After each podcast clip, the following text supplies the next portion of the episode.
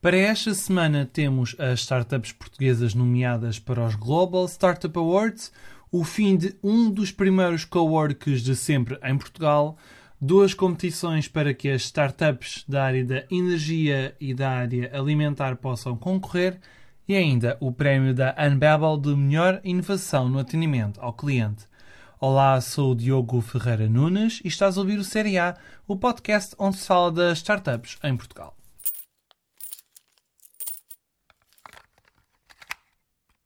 Praticamente duas dezenas de startups portuguesas foram nomeadas para a primeira edição do sul da Europa dos Global Startup Awards. Esta competição vai dar prémios a startups, investidores, incubadoras e coworks de países como Chipre, França, Grécia, Itália, Malta, Portugal e Espanha. A primeira fase das votações dos Global Startup Awards está aberta até dia 8 de dezembro e podem encontrar na descrição deste podcast o link para poderem votar. Os vencedores deste concurso serão conhecidos daqui a algumas semanas em Turim, Itália. É o fim de um dos primeiros coworks de sempre em Portugal. Dez anos depois, o Cowork Lisboa no LX Factory vai fechar no final deste ano.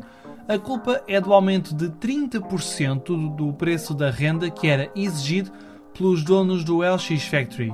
O Cowork Lisboa, liderado por Fernando Mendes, pagava a mesma renda desde 2010 e nunca tinha mexido na tabela de preços para os ocupantes desde a abertura. Depois deste fecho, há dois cenários. Os freelancers e empresas poderão mudar-se para o cowork Nobiato, também liderado por Fernando Mendes, ou poderão receber ajuda deste fazedor para encontrarem um novo local de trabalho em Lisboa. Falamos agora de duas competições para quem tem as ideias mais inovadoras. A EDP está à procura das startups mais promissoras na área da energia. Pelo quarto ano consecutivo, a elétrica portuguesa associou-se a mais nove parceiros mundiais no programa Free Electrons, que vai decorrer em vários continentes entre março e novembro do próximo ano. A plataforma de inovação portuguesa BTI também apoia este programa. As empresas energéticas procuram novas ideias, sobretudo para áreas como a mobilidade e energia.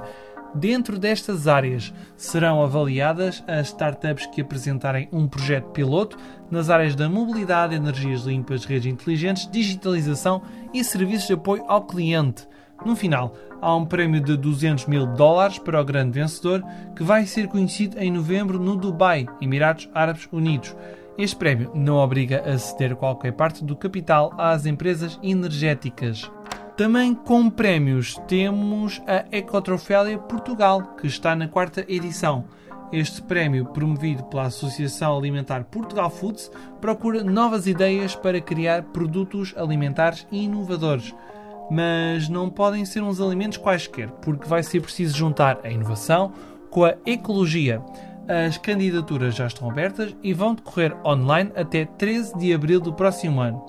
No final desse mês serão anunciados os 10 finalistas e o grande vencedor vai ser conhecido no final de maio. Quem ganhar vai receber 2 mil euros e também vários prémios em serviços para melhorar o projeto. Também para o vencedor vai ser possível representar Portugal na competição Ecotrophalia Europe e concorrer com mais 15 países do velho continente. Acabamos o Série A desta semana a falar da Unbabel, é que a plataforma portuguesa de tradução como serviço ganhou o prémio para melhor inovação em atendimento ao cliente por parte da Associação Europeia de Centros de Contacto. A startup de Vasco Pedro recebeu este prémio porque forneceu traduções de qualidade humana em grande escala à empresa Concentrix. Este projeto, que foi desenvolvido pela startup portuguesa, ajudou a criar hubs multilingues low cost que foram capazes de dar suporte em 29 línguas ao cliente e que ao mesmo tempo permitiu uma redução de custos de 28% durante os primeiros seis meses deste projeto. O Série A desta semana fica por aqui, mas podes subscrever este podcast e ouvir novamente as outras emissões no Spotify, Apple Podcasts e outras plataformas. Até para a semana e obrigado pelo teu tempo.